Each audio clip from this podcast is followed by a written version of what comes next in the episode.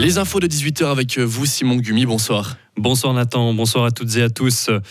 Ils brandissaient un drapeau blanc et ont appelé à l'aide. Pourtant, ils ont quand même été pris pour cible par les soldats israéliens.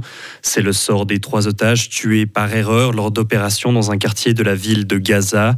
L'armée israélienne a livré aujourd'hui les premiers éléments de son enquête sur cette tragédie nationale.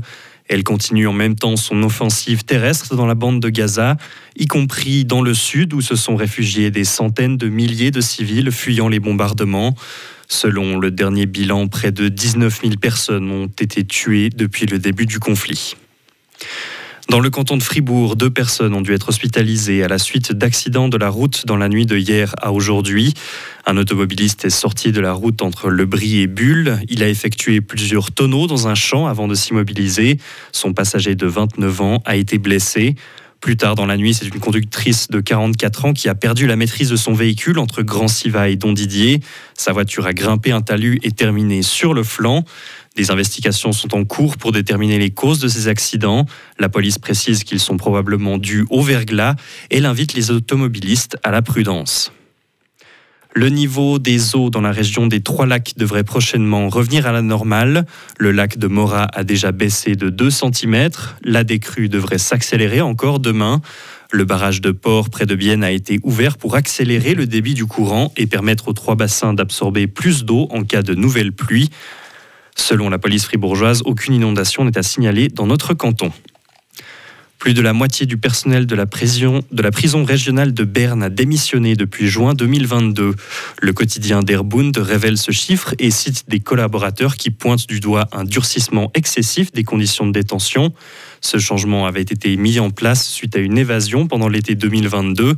L'Office bernois de l'exécution judiciaire parle plutôt d'un développement organisationnel qui a mené à des insatisfactions.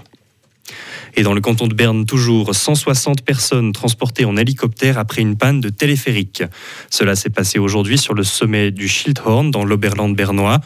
Un défaut électronique a paralysé une ligne de remontée mécanique en fin de matinée. Pour dépanner les randonneurs qui attendaient de redescendre, la société d'exploitation a utilisé un hélicoptère. Les skieurs, eux, ont pu retourner au village par les pistes. Et en ski alpin, les Suissesses ramèneront au moins deux médailles de la Coupe du Monde à Val d'Isère en France.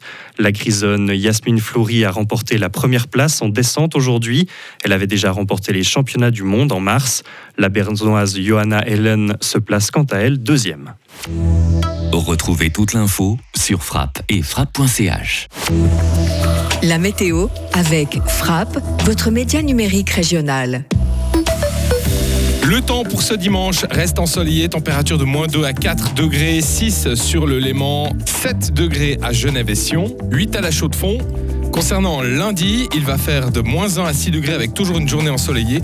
Température jusqu'à 10 degrés à la Chaux-de-Fonds et 8 sur le Léman. C'est euh, mardi qu'on aura un beau soleil aussi entre moins 1 et 5 degrés. Retour des perturbations des mercredis.